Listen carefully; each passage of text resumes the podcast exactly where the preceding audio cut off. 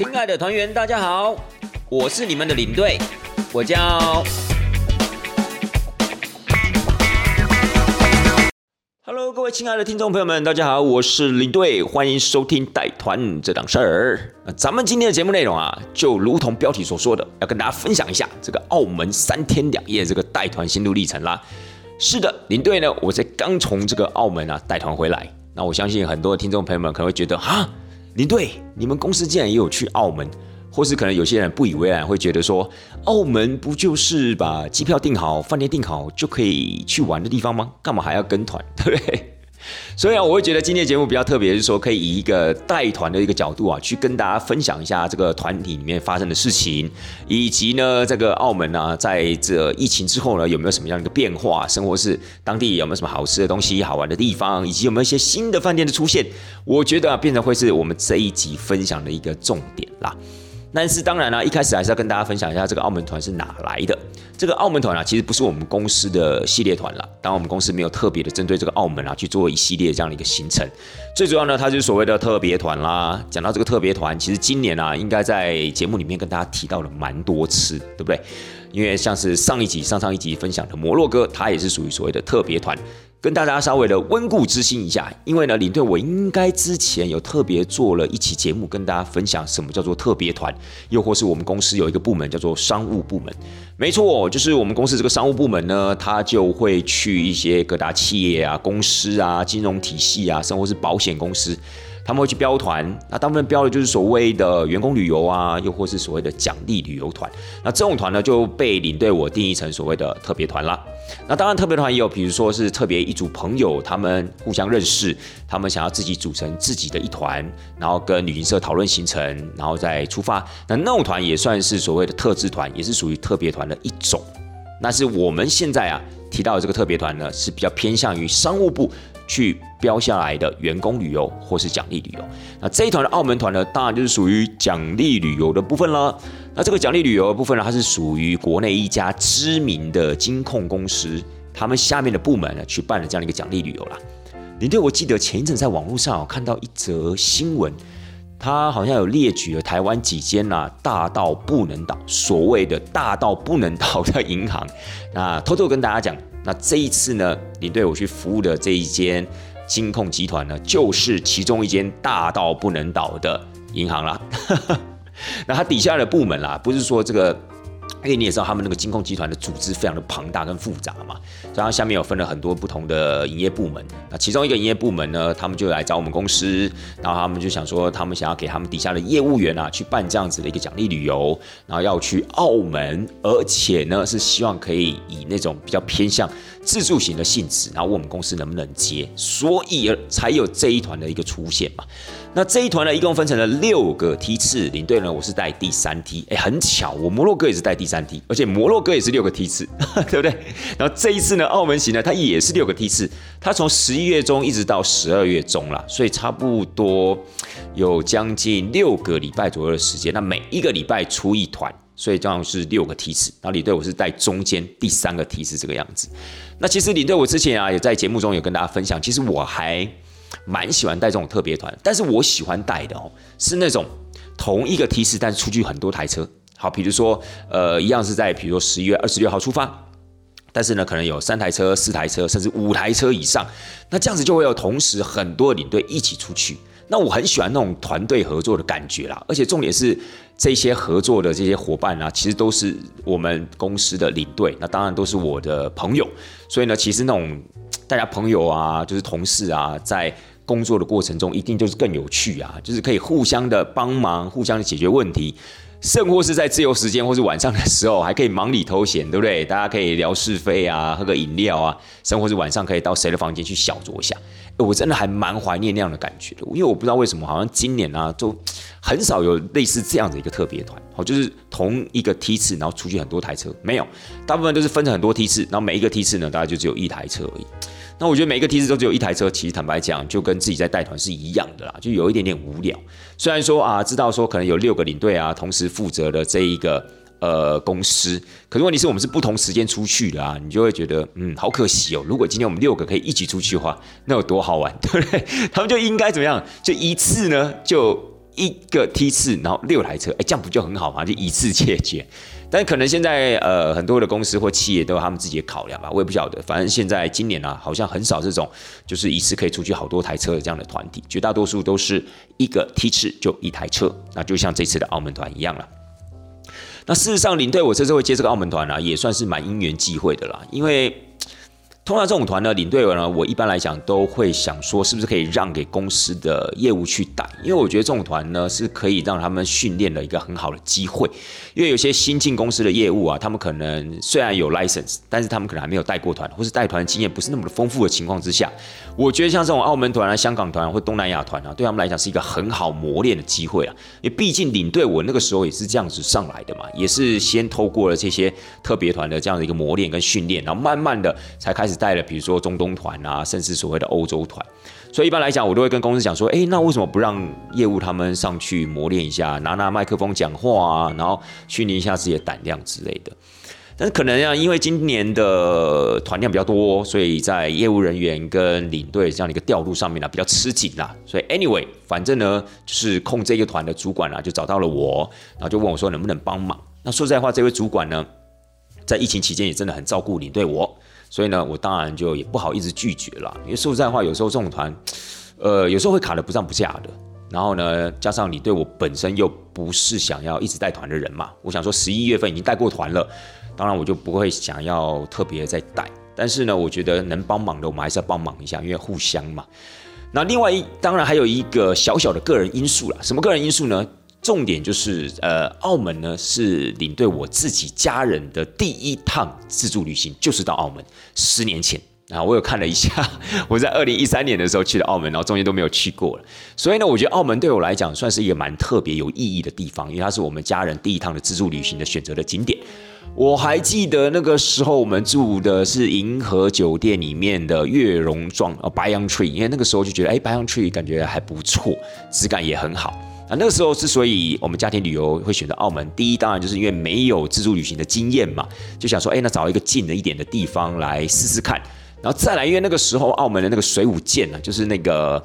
新豪营、新豪天地里面那个水舞剑那个表演了，很热门、很夯嘛，所以呢，我们就想说，哎，那刚好也可以去看看。所以在十年前呢，我们选择了澳门啊，来当做我们家庭旅游的第一趟自助旅行。那我还记得到了那个地方之后，其实我们对赌场啊，就是我们家对赌场真的都没有什么兴趣啊。当然我们还是有进去小玩了一下，但是那就是一个体验哦，去感受一下哇，这么大的一个赌场，然后那么多免费可以吃喝的东西，纵使没有在里面赌钱，也要在里面怎样稍微的吃吃喝喝一下嘛，对不对？所以当然赌场我们有稍微进去感受了一下。但我还记得我们那个时候我在澳门的时候，我爸妈我就让他们去 Bayon Tree 的那个水疗中心。SPA 中心里面去按摩，然后我还记得我跟我弟要去做一个很特别的事情，就是我们跑去看电影。我不知道现在那个电影院还在不在哦，就在那个银河银河饭店、银河集团那个那个饭店群里面，我们就跑到那个电影院里面去看电影。我还记得我们看那部电影叫做《僵尸》，哎，那部电影真的还蛮好看的。我们先说一段题外话啦，就是这个僵尸呢，其实我觉得没有看过的听众朋友们，真的可以把它找出来稍微的看一下。因为这部片呢，我个人觉得，当然它是在向那个林正英时代的那个僵尸港片啊，就是那个僵尸系列的电影啊去致敬。当然，包含因为它是鬼，有点类似鬼片啊，就是那种妖怪片，这些僵尸嘛。所以呢，我觉得在这个部分呢，其实它剧情的部分做的还是非常非常的好。而且呢，在特效的部分，因为其实在大概差不多二十年前，林正英的僵尸系列电影，其实它的特效其实是很粗糙的。哦，相对它是属于比较搞笑的成分啊，功夫的成分为主。但是呢，它在这部僵尸里面，二零一三这部僵尸里面呢，套用了很多的一些现代的一些特效跟科技，所以我觉得它整个气氛的营造是非常非常棒的，而且非常到位，也不会太过于浮夸。那当然几位加上几位老演员的这样的一个演技啊，因为他们都演惯了这样的一个僵尸片嘛，所以对于这种片的话，他们其实一点都不陌生，而且是水准以上的发挥，好不好？所以我建议大家，如果真的没有去看过了，可以去看一下这个僵尸。当然，这不是这一集的重点啊，重点是我那个时候回味到，就是说我们那个时候竟然啊，还跑去了，就难得一趟到了澳门，你不去吃东西也就算，你不去赌场玩就算，你跑去什么看电影哦？但是我们我们还是觉得就是在那个当下看了一部非常非常棒的一个电影啊。好不好？所以就是有这样的一个小小的个人因素，因为我想说，哎，好久没有回去澳门，因为二零一三年跟家人去一趟澳门之后，就再也没去过了。所以你会想要回去那个地方感受一下当时的那种感觉，甚至找回一些当时那样的画面嘛，包含吃过的东西也好啊，看到的建筑物啊，还包含那个时候看到的威尼斯人，不知道现在去是变什么样子。所以在这样子的一个个人因素的影响之下，我就决定了要接下这个澳门行程啦。好了，在正式进入我们的行程之前呢，我们还是要稍微跟听众朋友们科普一下这个澳门的简单资讯啦。澳门到底有多大、多少人口，然后它的大概的一个区域的分布是怎么样子，所以还是要稍微让大家知道一下。首先呢，澳门其实真的很小，如果以它的土地面积来讲的话，它只有四十六不到四十七平方公里，光一个台北市啊，差不多就两百七十平方公里，所以你就知道那个差距啊有多大了，对不对？可是呢，当然，澳门也算是一个人口非常密集的地方，它的人口啊，将近快要七十万人，哦，将近快要七十万这样的一个人口挤在一个四十七平方公里大小的这样的一个土地上面，所以事实上，它的人口密集度啊，真的很高。然后呢，如果我们今天到澳门玩的话，首先一定要知道它哪个地方可以玩嘛，然后哪一个地方它的特色是什么。澳门其实现在最主要分成了两个岛屿。好，两个区块，一个叫做澳门半岛，这个就是它的历史文化中心，像是什么大三巴啊、卢家大院啊，还包含了一些呃老宅啊，或是说一些比较知名的伴手礼老店啊等等的，都是集中在这个所谓的澳门半岛上面。当然，澳门半岛上面也有一些赌场，也有一些饭店啊，但都是属于一些可能比较旧一点点的。好，它会集中在这个所谓的澳门半岛上面。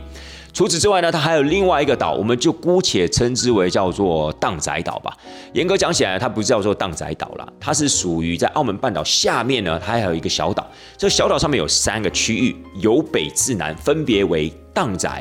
入当以及入环这三个区块。这个当怎么写啊？也是很特殊哦。这个当啊，其实它是甲乙丙丁的乙，但乙的尾巴画的长一点点，在上面写一个水字，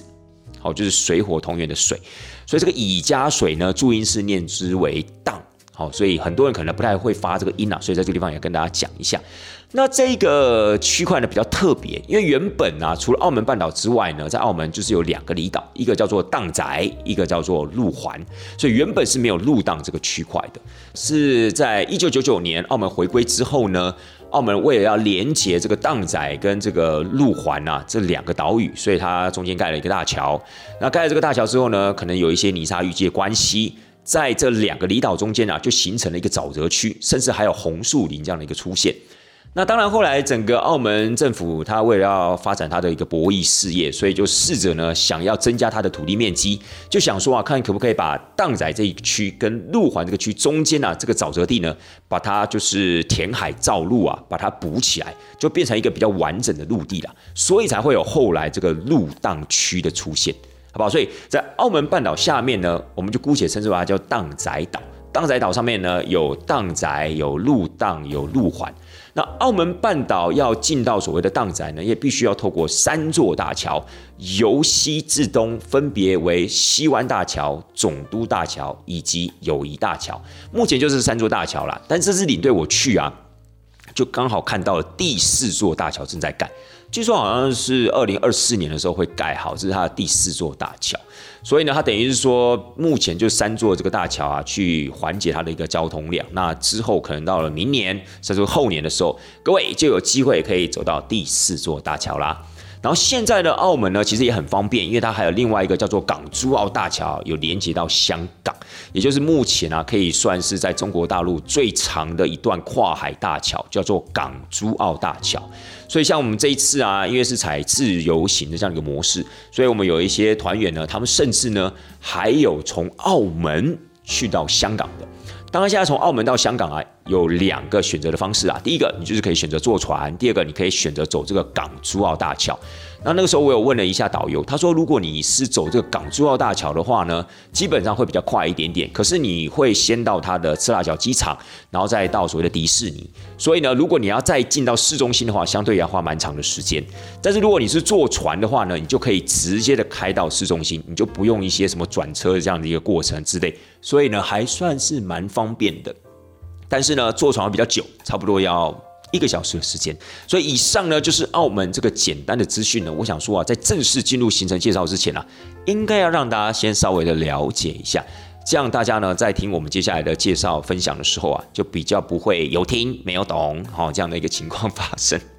好了，正式的进入我们这样的一个行程。我们刚刚特别就有提到，这是一个比较偏自由行的这个澳门行程，所以当时我会接下这个行程，也是因为说，哎，这个行程感觉还蛮简单的，不用花太多的时间去准备一些历史文化资讯，甚至在当地也会有一位专业的导游。所以呢，我就觉得，嗯，可以利用这样的一个机会回去澳门看看，真好呢。所以呢，这可以算是咱们在做这样的一个小确幸吧。就有时候你就会遇到这种比较轻松的团。可能很多的听众们会觉得说啊，那这种团你们不就感觉就像跟出去玩一样的感觉吗？哎，没错了，有一点那样的感觉，但是你还是要帮忙瞻前顾后啊。而且这一团呢，其实我觉得在分享过程中呢，也可以让大家呃从另外一个角度去看看，如果是这种比如说奖励旅游的行程，然后又偏这种自由行的行程，领队到底在做些什么事情？好，我觉得这也是一个很特殊的角度，很特殊的一个分享。好了，事不宜迟，他们这一次呢，先讲一下住的地方。他们住的地方就住在这个路档，好，住在我们刚刚提到这个路档区，填海造陆的这个路档区。他们住在一个很新的一个饭店集团，叫做澳门伦敦人。好，这个算是现在啊，可以算是最新的一个整个所谓的饭店复合式商场。这个商场原本叫做金沙城中心啦，后来好像在二零二零年、二零二一年的时候开始呢，进行了大规模的改造跟算是重新的这样子一个装潢，把它打造成了现在的这样一个澳门伦敦人这样的一个盛况，这样的一个景色。那他现在在这个路档这个地区呢，最有名的就是三个人，那三个人呢，威尼斯人，还有我们刚刚提到的伦敦人。以及这个巴黎人，好，这三间饭店都是极尽浮夸、极尽夸饰这样打造出来的，就真的是那种纸醉金迷、花花世界那样的一个感觉啦。啊，伦敦人里面呢，其实它一共有五间饭店，好，分别为伦敦人酒店，呃，伦敦人的御园，好，御就是御驾亲征的御，园呢花园的园，然后另外三间饭店呢，分别是 Conrad、Saint Regis 跟 Sheraton。那我们这次团体入住的，就是在这个伦敦人里面的喜来登。伦敦人里面的喜来登，你不要看哦，它虽然是一个很普遍的一个品牌，很 boring 的这样一个品牌，但是它却是啊，目前啊，整个澳门里面呢，房间数最多的饭店，它有四千间饭店。然后呢，它在这个伦敦人里面呢，自己就占了两栋哦。那除此之外呢，整个行程的一个架构啊，最主要就是第一天它会有一个简单的市区导览观光，然后第二天跟第三天的部分呢，就是让团员们去自由行啦。其实我觉得这样安排蛮好的，因为澳门其实就是应该这样玩嘛。而且有收听过领队我节目的朋友就知道，其实我还蛮推崇所谓的自助旅行的。我一直认为，如果你有时间有这样子一个能力的话，其实你真的可以多多去自助旅行。所以我觉得澳门这样的一个行程呢，不需要就是说哦，把这种所谓的时间塞满，就是全部都要去听那所谓的历史导览观光啊，然后一定要一个导游跟在身边啊，告诉你我们等一下要去吃什么，我们等一下要去哪里。我觉得在这种语言相对比较没有隔阂的地方，你反而可以去。你想要去的地方，去你想要吃的东西，或者你想要看的景点，其实我觉得这是他们公司给他们安排这样的一个自助型这样的一个模式啊，我觉得是 very good，非常非常的好。当然对领队也很好啦，就是领队相对也会比较轻松一点点嘛，是不是？可是说实话，这种澳门团其实有一个专业导游在现场的一个关系，我们真的已经累不到哪去了啦。反而如果你说真的是自由行的话，我们领队反而有时候必须要承担一些风险，好，比如说要在哪一个定点要集合，可能要一起吃晚餐，又或是可能我们在去机场之前，大家回到哪个地方集合。这有时候呢，变成说如果在没有导游的情况之下，是自由行这样一个模式的话，领队反而要去承担这些风险，但是非常乐意，好吧？因为我觉得这样子的话，其实对大家的收获啊才是最大的啦。好，咱们就正式来进入一天一天的行程的这样子一个分享吧。第一天呢，我们搭乘的是所谓的长荣航空早班机飞出去。说实在话，现在对领队来讲啊，这种短程的带团来说，真的就是早起啊，是一件蛮痛苦的事情了。其他都还好，就是这个早起啊，有时候像我们这次出去啊，就变成说团员们是七点半要集合，那领队我七点钟左右就要抵达机场了嘛，所以相对我大概可能六点钟就要起床哇。那针对我们这些其实已经过惯了欧洲时间的领队来说的话，其实真的是蛮辛苦的一件事情。像领队我才刚从摩洛哥回来不久，其实还是过着那种所谓非常颓靡的生活，对，还是那种就是中午十一点，可能接近十二点才起床。然后现在呢，因为这个澳门团呢，你可能六点钟就要起床，所以这真的是还蛮辛苦。按叫你早睡呢，你又睡不着，就多少还是有一些时差惯性的这样一个问题。到了机场之后呢，因为这团人比较多啦，我们这一团的话有三十七个人，把大家都集合好，该叮咛的事情讲完之后，哦，有一项比较特别的，也在这个地方跟各位听众朋友们分享一下，就是啊，去到澳门呢，其实没有什么一些携带路径的一个特别的地方，唯独一项比较特别。就是它的烟的部分只能带十九支烟，不是十九包哦，也不是十九条哦，是十九支。也就是说，一包新的烟里面，你必须要把一支烟拿出来，你才可以带这包烟进到所谓的澳门。所以我个人觉得，嗯。还蛮特别的，为什么是十九支？为什么不是十八支？为什么不能带一包就好了？但是可能有他们自己的考量吧。Anyway，反正呢，进澳门呢，当然一些什么肉干啊，那些所谓的肉制品啊，当然也都不能带。然后呢，酒呢，一样就是一瓶或是一公升。好，这大概都是一些比较常规的规定。那如果你没有抽烟的话，就记得在桃园机场就不要特别买一条烟喽，因为呢是没有办法带进澳门的。应该讲说啊，如果你被查到的话，就可能必须要没收或者要跟你苛刻一些税金了，好吧？好了，那我们团员抵达了澳门之后呢，澳门在过海关的时候是这个样子，它其实不会在你的护照上面盖下所谓的入境章，他会给你一张小票，那这张小票其实就有点像一个小纸条一样。那通常呢，我们抵达之后，我都会建议团员就是把它别在你的护照上面是最安全的，因为那张小票就有如您在澳门的出入通行证，所以它最主要呢，它是一定要看到你那张小票才知道你是合法的入境澳门的。好不好？所以呢，也提醒各位听众朋友们，如果你们是自助旅行的话，你们抵达了澳门，拿到这张小票之后呢，记得一定要把它收好，要要不然呢，你就准备一个回文针，把它别在你的护照里面。我觉得这样是最妥当的啦。你不要到时候乱塞乱塞，因为它那个票哦，就有点像是一个，就有点像是一个什么，就好像一个你说你去便当店有没有？你去便当店买便当，他会给你一个号码牌嘛，就是一个号码啊，我想起来了。有点像是您去银行的时候，不是要抽号码牌，它就有一点像那个号码牌的那个材质跟大小，所以说那是不是很容易弄不见？如果你不管是塞在口袋也好，放在皮包里面也好，我跟你讲，一两天过去之后，你就不知道它去哪里，搞不好就灰飞烟灭了。所以最好呢，就是把它别在你的护照里面，这是最棒的一个方法了，好吧？那抵达之后呢？我们第一餐呢就去到那个荡仔，因为它的那澳门国际机场离荡仔很近嘛，可以算是就是在荡仔边上了。所以呢，我们抵达之后呢，第一餐呢就去荡仔区，就去吃了一间叫做小飞象，好小飞象这个葡式料理。说实在话，还算是蛮普通的，但是它生意真的蛮好。可能之前呢有蛮多布洛克啊，有一些 YouTube 啊有在介绍这个小飞象这间餐厅。可是我个人吃完之后是真的觉得。第一，它真的没有这么的葡式，因为它已经经过了一些在地的一个改良，所以它口味已经不是那么传统的葡萄牙美食了。然后再来，我觉得不知道是不是因为人比较多的关系，就是东西呢相对做的比较粗一些些，好，或者说我们可能呃吃的是团餐嘛，所以相对的，我觉得没有像布洛克讲的这么的精致，讲的这么的美味。好，这个部分也让大家知道一下，就是说。如果你今天下了飞机，想要赶快吃一餐特别的，或许你可以到关野街上面，好去找一些道地的一些茶餐厅啊，或者小店吃。除非呢，你是真的哎，可能对这个小飞象有特别的憧憬，或是你想要到一个稍微有一点规模的餐厅去吃的话，那。OK 了，小飞象，或是它旁边还有另外一间叫做木偶的这个所谓的葡式料理，也可以参考一下。因为在整个关野街附近呢，在荡仔区的关野街附近，就只有两家这个所谓的葡式餐厅，一间呢就是我们这次团体吃的小飞象，另外一间呢叫做木偶，好不好？都给听众朋友们这样的一个参考。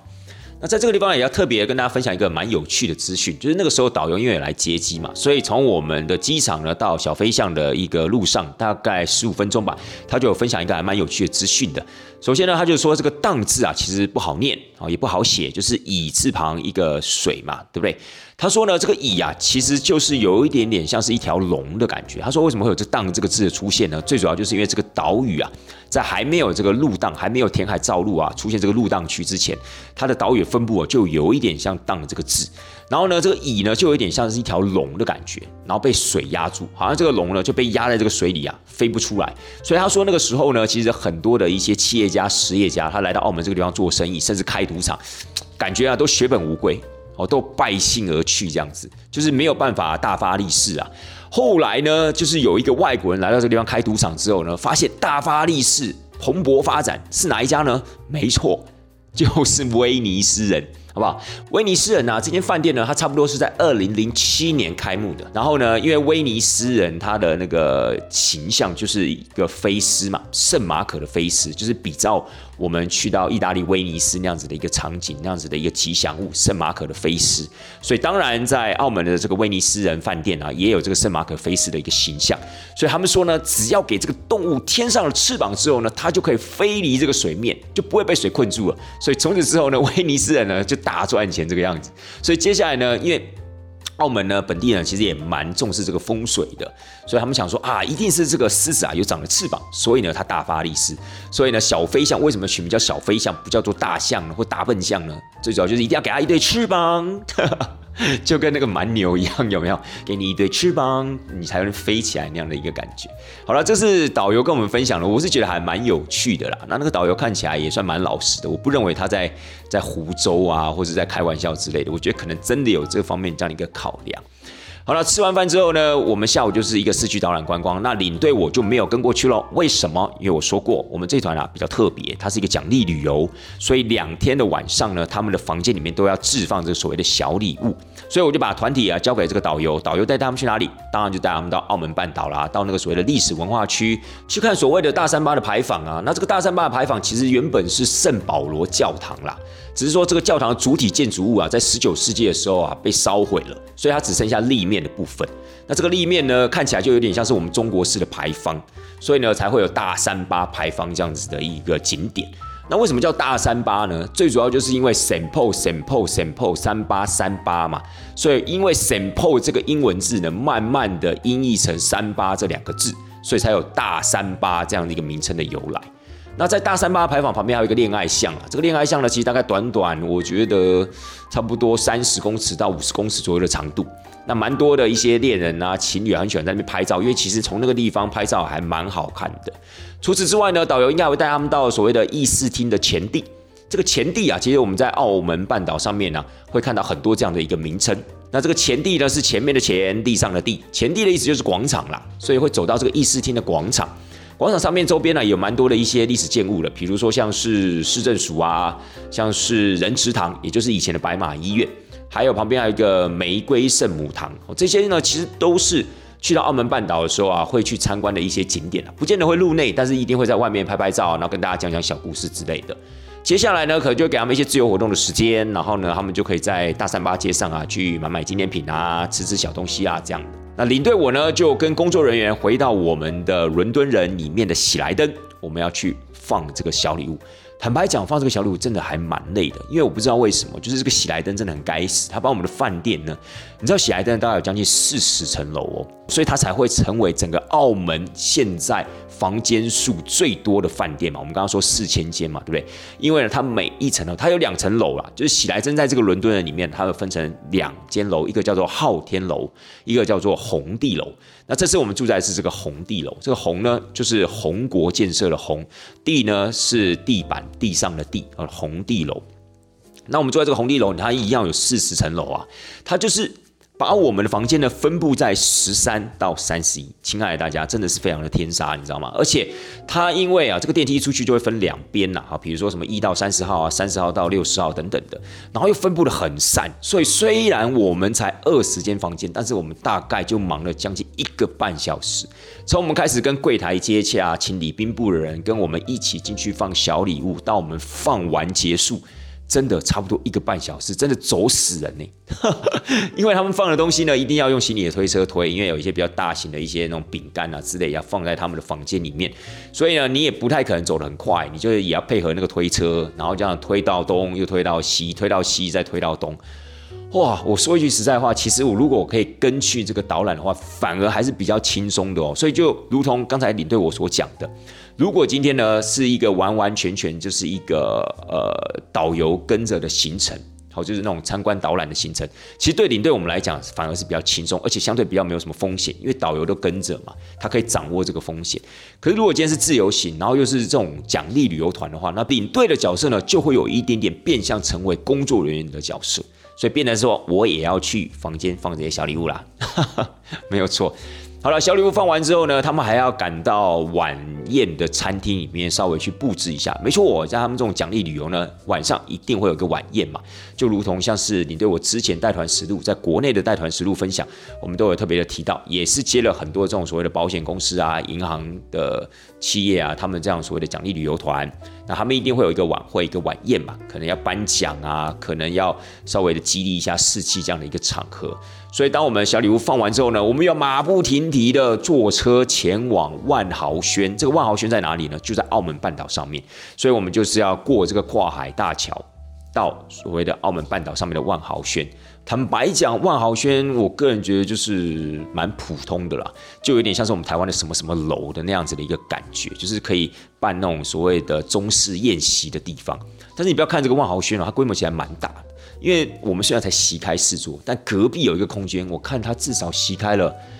大概七八十桌吧。然后我有看到他那个整个舞台上面有贴什么澳门街坊什么联谊会之类的，哇，那个真的是很大规模。也就是说，他真的有很大的厅呐，他就是可以给你办那种喜宴啊、公司行号的尾牙、春酒的那样的一个场地。那我觉得环境是有一点旧了啦，然后。菜肴的部分，我个人也不觉得有多好吃。我觉得它是属于那种老式的宴席餐厅。但是不管怎么样呢，空间感是好的。所以虽然我们席开四桌，但是我们还是有自己的一个包厢，然后我们可以在里面唱歌。但它那个唱歌的系统哎，其实也真的是蛮鸟的。我不太会形容，反正就是很旧。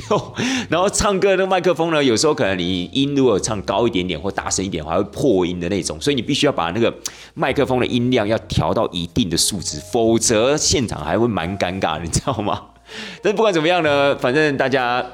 黄酒下肚三杯之后呢，就开始嗨了嘛，就开心了嘛，歌也唱得很开心，然后聊天啊，甚至还有一些人出来带动唱啊等等的。反正呢，就是经典的这种晚宴的这样的一个会场的气氛，那也算是蛮顺利的落幕啦。而且说实在话，我之前好像在。节目里面有稍微跟大家讲，就对于这种奖励旅游来讲的话，其实他们最重要的大概都是这个晚宴了。这晚宴要是办的成功，事实上这趟行程大概就成功了一半了。好，所以晚宴呢是扮演一个很重要的角色。落幕了之后啊，我们呢就回到我们的饭店，然后晚上我们就想说，那是不是要带大家去哪个地方走走？然后呢，我们就想到，哎，永利皇宫。永利皇宫在哪里呢？永利皇宫就一样在路荡这个区块。路荡这个区块其实有很多一些有名的饭店啦，像所谓的美食美高美啊，还有我们刚刚提到永利皇宫啊，包括我们伦敦人啊、威尼斯人啊，还有巴黎人啊、新豪影会啊、银河集团啊等等的，全部都在这个路荡这一区。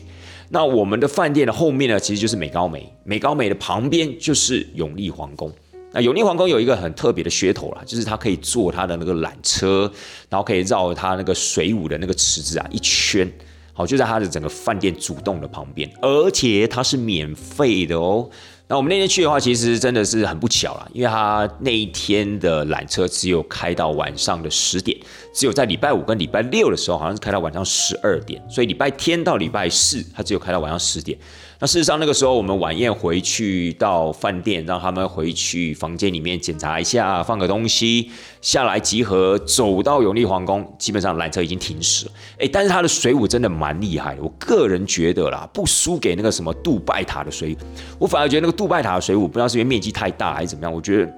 收手，真的，我觉得。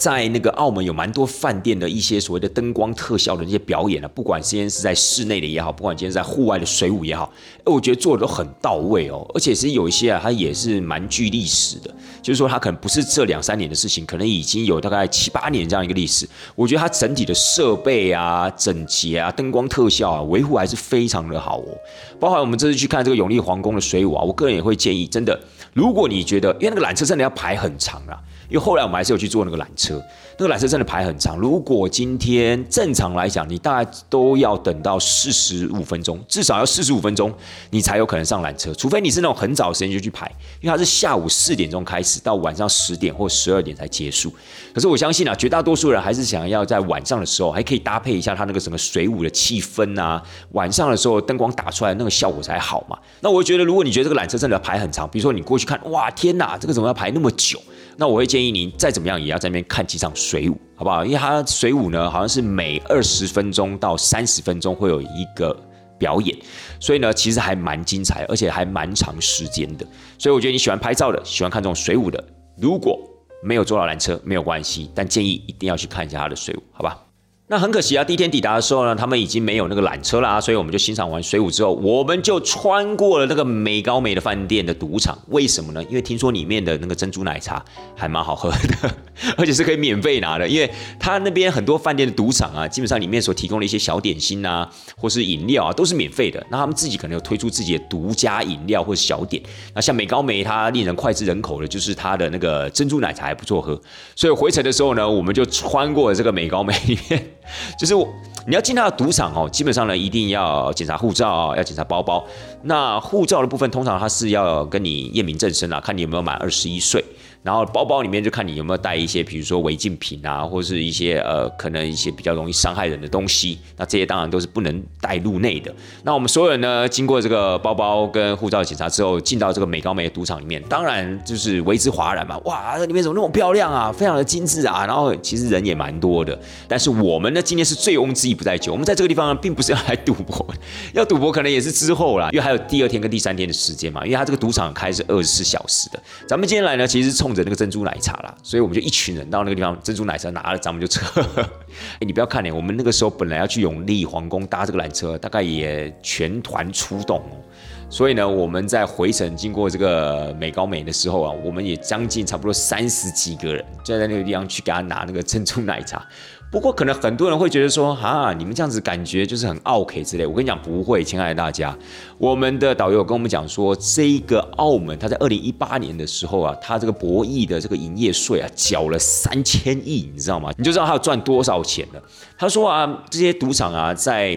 澳门这个地方赚一千块的话，就是赌场赚一千块的话，他要分三百五十块给澳门政府，所以他自己拿六百五十块。所以差不多，他就大概拿了六千多亿这样子的一个金额。所以呢，真的喝他一杯珍珠奶茶是不碍事的，好不好？而且他们也非常乐意啊，大家一起来这边共享升级，来这个地方拿珍珠奶茶。好，Anyway，这天回去之后，其实时间也晚了，我们就在威尼斯人、在巴黎人，甚至在我们自己伦敦人这个地方拍了很多很漂亮的照片。那我在这个地方也建议各位听众朋友们，其实啊，你们真的可以在晚上，假设啦，你们之后去澳门是住在这一区的话，真的晚上可以出来走走，尤其是在那个威尼斯人那一块啊，威尼斯人、伦敦人、巴黎人那一块，其实真的很漂亮，而且呢。呃，每隔一段固定的时间呢，它一定都会有一个灯光秀的表演，好像是我们的伦敦人，他就有那个整个像是国会大厦那样子一个壁面呢，它会有一些灯光秀的一个演出。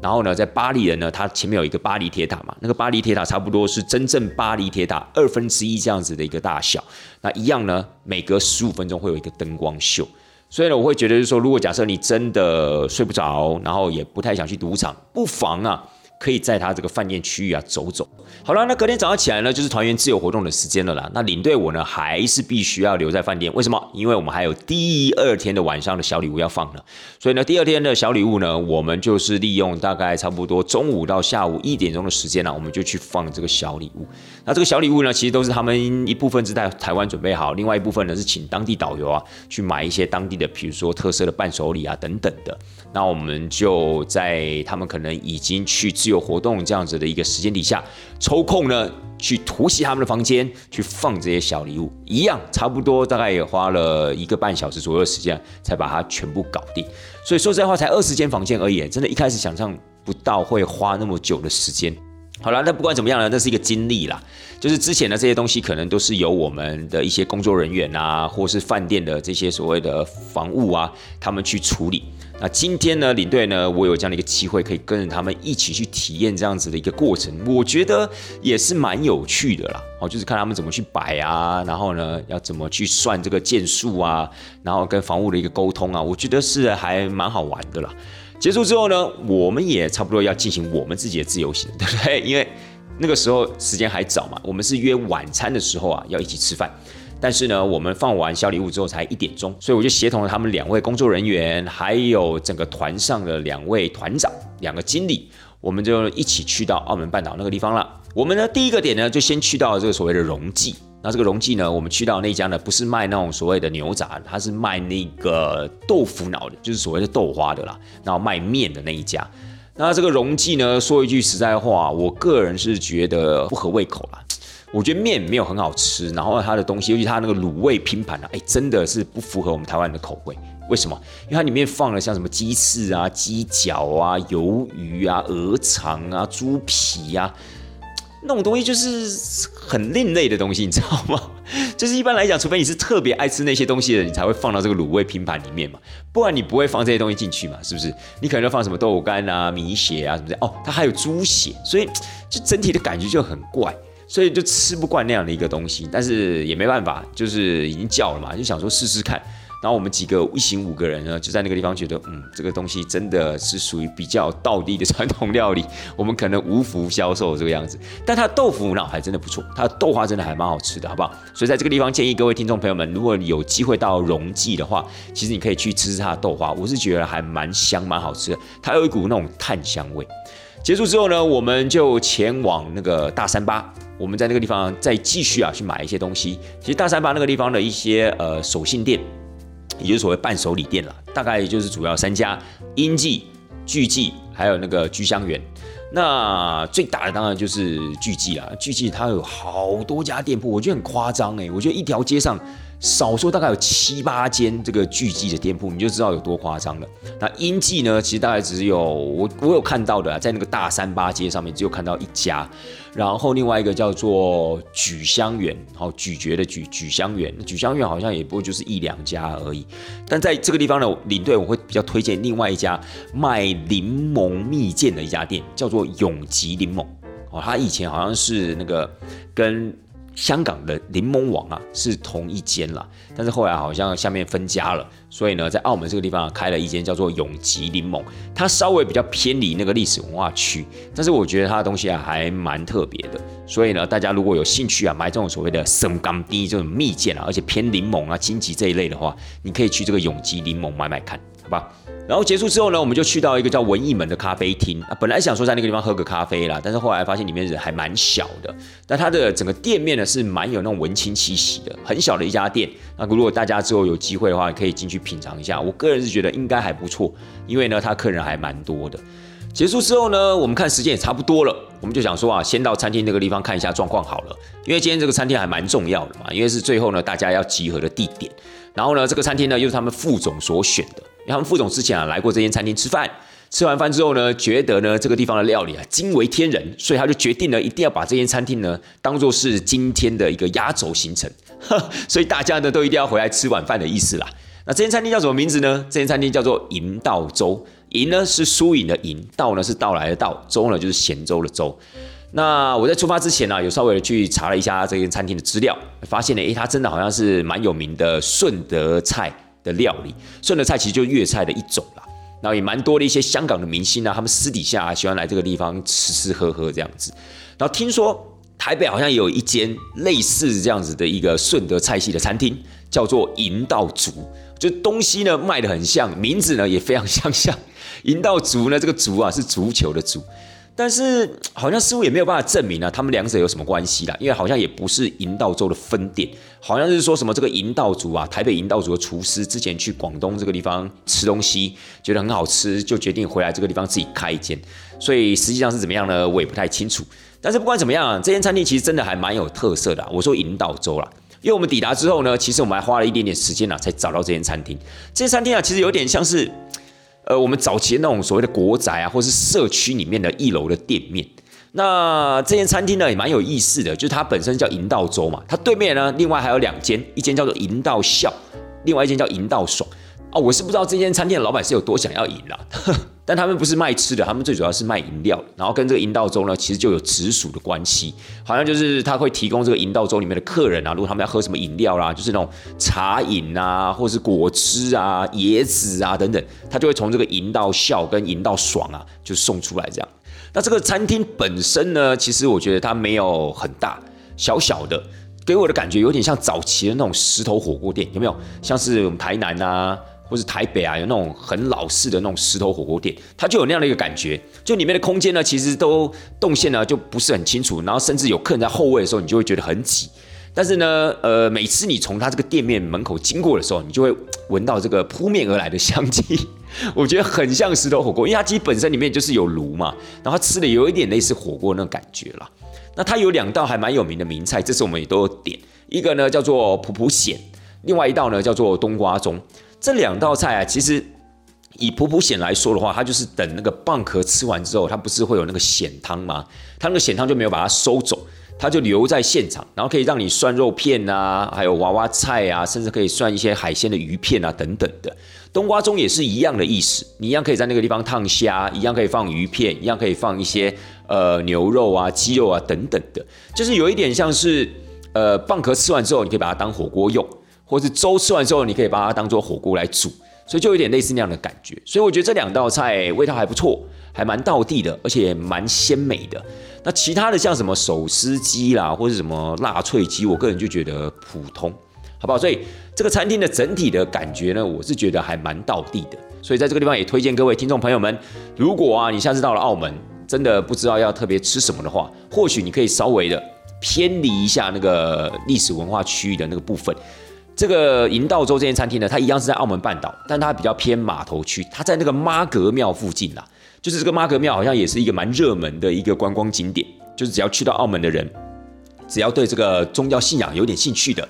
一般来讲都会到这个澳门呐最老的这间妈祖庙去那个地方参拜一下。所以如果假设你有去这个妈阁庙的话，或许你就可以给自己啊安排一下这间银道洲餐厅，因为从妈阁庙走到这个银道洲大概就五分钟左右的步行距离而已，好不好？所以这个地方呢，给大家做一个参考。结束了这样的一个行程之后呢，咱们就回到饭店。好了，接下来就第三天的早上起床啦。第三天早上起床之后呢，当然就没有什么特别的事情，就是他们十一点钟退房之后呢，一样是自由活动的时间。那一样，我就协同了两位工作人员呢，还有两位团长，我们就一起去到了渔人码头，就是在澳门半岛上的渔人码头。坦白讲，渔人码头那个地方很普通啦，就是因为渔人码头现在那个地方有搭了一个所谓罗马时代的那种遗迹啊、竞技场啊等等的。可是我觉得那个都太人工了，所以其实。如果有去过意大利的人，或是有去过欧洲人，我觉得看到那个其实应该没有什么特别的感觉，因为那个看起来真的是假假的。可是如果你还没有去过欧洲的话，或许啊，那些罗马时代那种遗迹或是竞技场那样子的一个布景，其实应该也是蛮适合您去那边拍拍照的。可是我觉得那个地方招商啊，不知道是因为呃疫情之后还没有完全恢复，还是因为经济萧条的关系，我觉得它的商店店家开的不是那么的多。然后呢，可能整体的感觉算蛮萧条的，所以这次去渔人码头啊，自己是觉得有点小小的失望啦，就没有我想象中的这么有趣，没有我想象中的这么热闹。然后渔人码头结束之后呢，我们就去了澳门永利。这个澳门永利呢，跟我们刚才提到的那个永利皇宫啊，其实是同一个集团的，只是一个呢是在路荡区，另外一个是在澳门半岛。那这个澳门永利呢，里面就是有一个很有名的吉祥树。这个吉祥树呢，是每一个整点啊，它会有一场表演。哇，那个表演真是精彩。我个人认为是我这次看到所有的这种饭店灯光特效表演里面啊，最有价值的，也最推荐的就是这个吉祥树的表演。可是它就是每一个小时只有一次而已，所以你真的要算好时间，否则啊你就很容易扑空，或者在那个地方你可能要花很多的时间等待。那它整个表演的过程呢，大概我觉得有将近五分钟的时间哦，而且它真的很特别。这个特别呢，我就不跟大家形容了，因为我希望大家之后有机会的话，可以亲临现场去感受。我觉得它是值得期待的，好，它绝对不会那种说啊，比如说看完就觉得啊很失望啊，干嘛要花时间啊，花车程啊来这个地方，不会，我觉得它是真的蛮经典的。但是就是它在澳门半岛上面呐，就是现在大部分的旅客绝大多数都会住在路荡那一区，可是不管你今天是住在澳门半岛也好，或是住在路荡区也好，你都可以在自由活动的期间稍微的播出一点点时间，去到那个地方去看一下它这个吉祥树的灯光秀，我觉得还蛮赞的。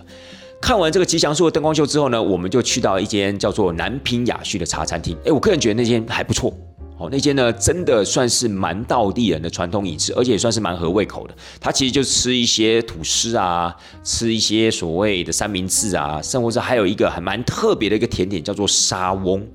好，这个沙翁呢，其实在它的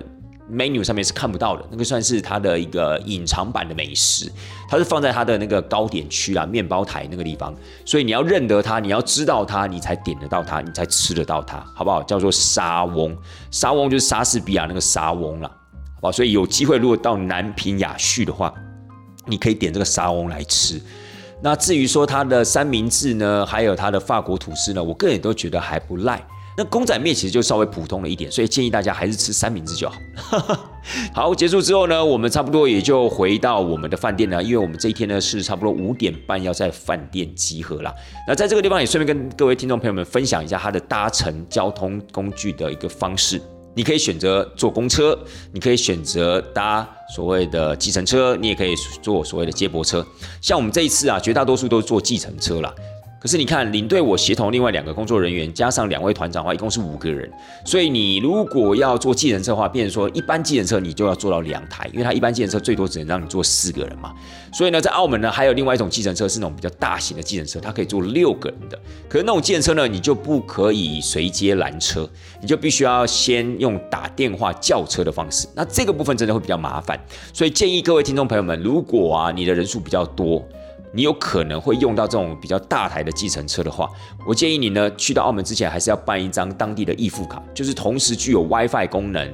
也具有所谓的通话功能的。这样子呢，你在叫这个车子的时候就会比较方便。那它现在其实有一个叫澳门的士这样子的一个 APP 啦。所以透过这个 A P P 叫车也很方便，就是可以叫到这个六人座的大型计程车。但前提是你注册的时候，他就一定要跟你要你当地的电话号码。他好像只接受港澳、中港澳，他好像只接受中港澳的电话号码，他不接受台湾的电话号码。所以这个蛮麻烦的。所以我才建议大家，如果你真的有需要、有可能需要叫这种大台计程车的话，那么在台湾你最好办一张有通话功能这样的一个网卡，会比较理想一点点。而且到了当地之后啊，其实这些司机呢，他通常在叫车成功之后，都还会再打一通电话给你，跟你确认你的位置。所以如果你没有当地的门号的话，真的会非常不方便。我们这次就吃了很多的苦头，就是因为我们这次一行五个人啊，很多的一些呃，就是点跟点的移动啊，都必须要靠这种大台的建设比较划算嘛，就不用叫到两台。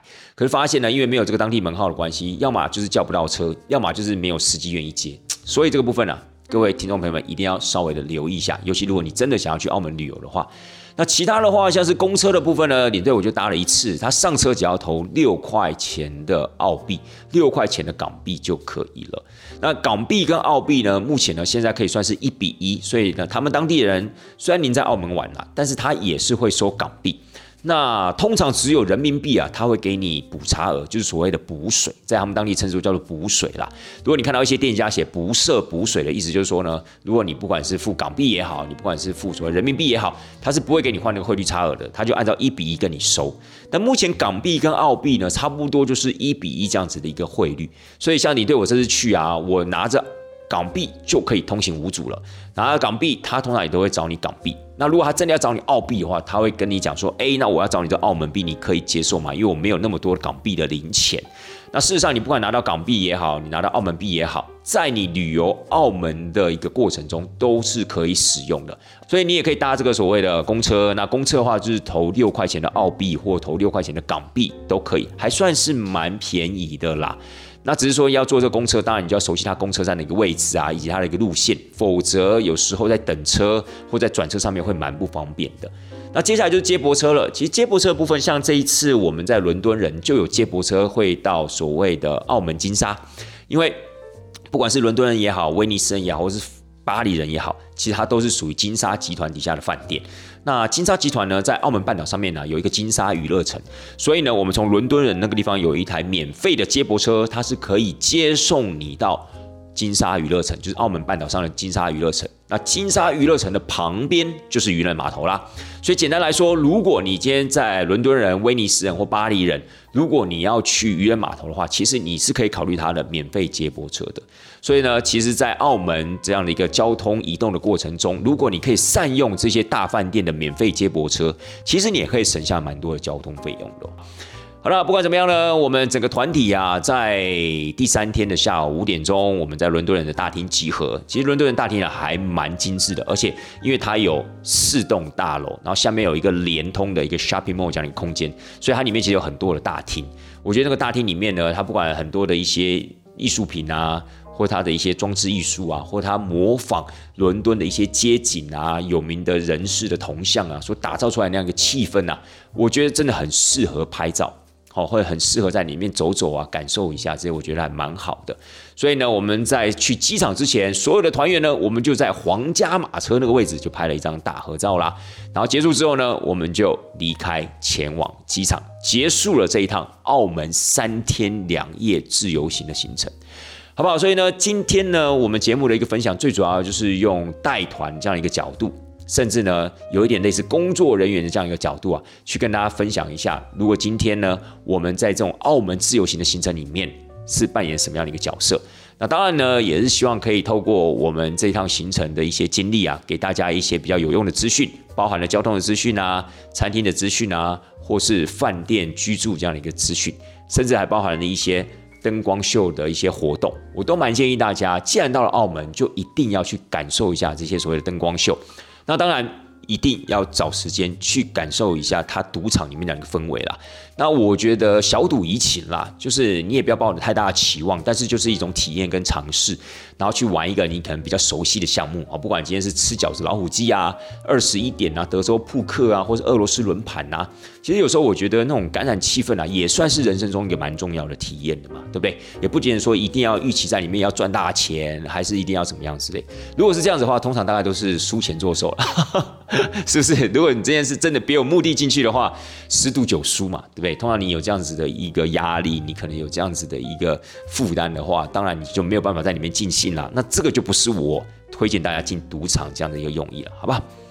好啦，今天大概就是以上节目的一个分享，希望大家呢会对澳门这个地方产生一些兴趣。那我自己是觉得啦，在十年之后呢，重游这个澳门，我觉得还蛮有意思、蛮好玩的。甚至呢，我还兴起的小小一个念头，搞不好下一次啊，可以带我们家人可以重游澳门。因为我觉得十年以来又经过了一个疫情，其实澳门的变化也蛮大的。而且呢，随着人呢这样慢慢一个记忆这样的一个老化，其实十年前的事情啊，坦白说，可能已经记得不是那么清楚了。所以我觉得，如果今天还有机会，可以在这种比较短暂的飞行时间里面，可以带家人重新来一趟的话，何乐不为呢？对吧？那我也希望，就是说，各位听众朋友们，如果啊身边有一些珍惜的人，包含了你自己的家人，包含你自己的另外一半，其实啊也不见得说一定要到很远的地方去旅游，其实身边有很多一些短程距离这样子的一些景点，包含了香港啊、澳门啊、新加坡啊、马来西亚，其实我觉得都是很不错的选择哦。刚才特别提到这个马来西亚，对不对？在这个地方跟大家预告一下，领队呢，我即将于下个礼拜要前往马来西亚带团六天，所以咱们下礼拜的一个节目更新呢就暂停一次喽。下次的节目更新呢，即将会在十二月十四号带团这档事儿，咱们就下下个礼拜十二月十四号马来西亚见喽，拜拜。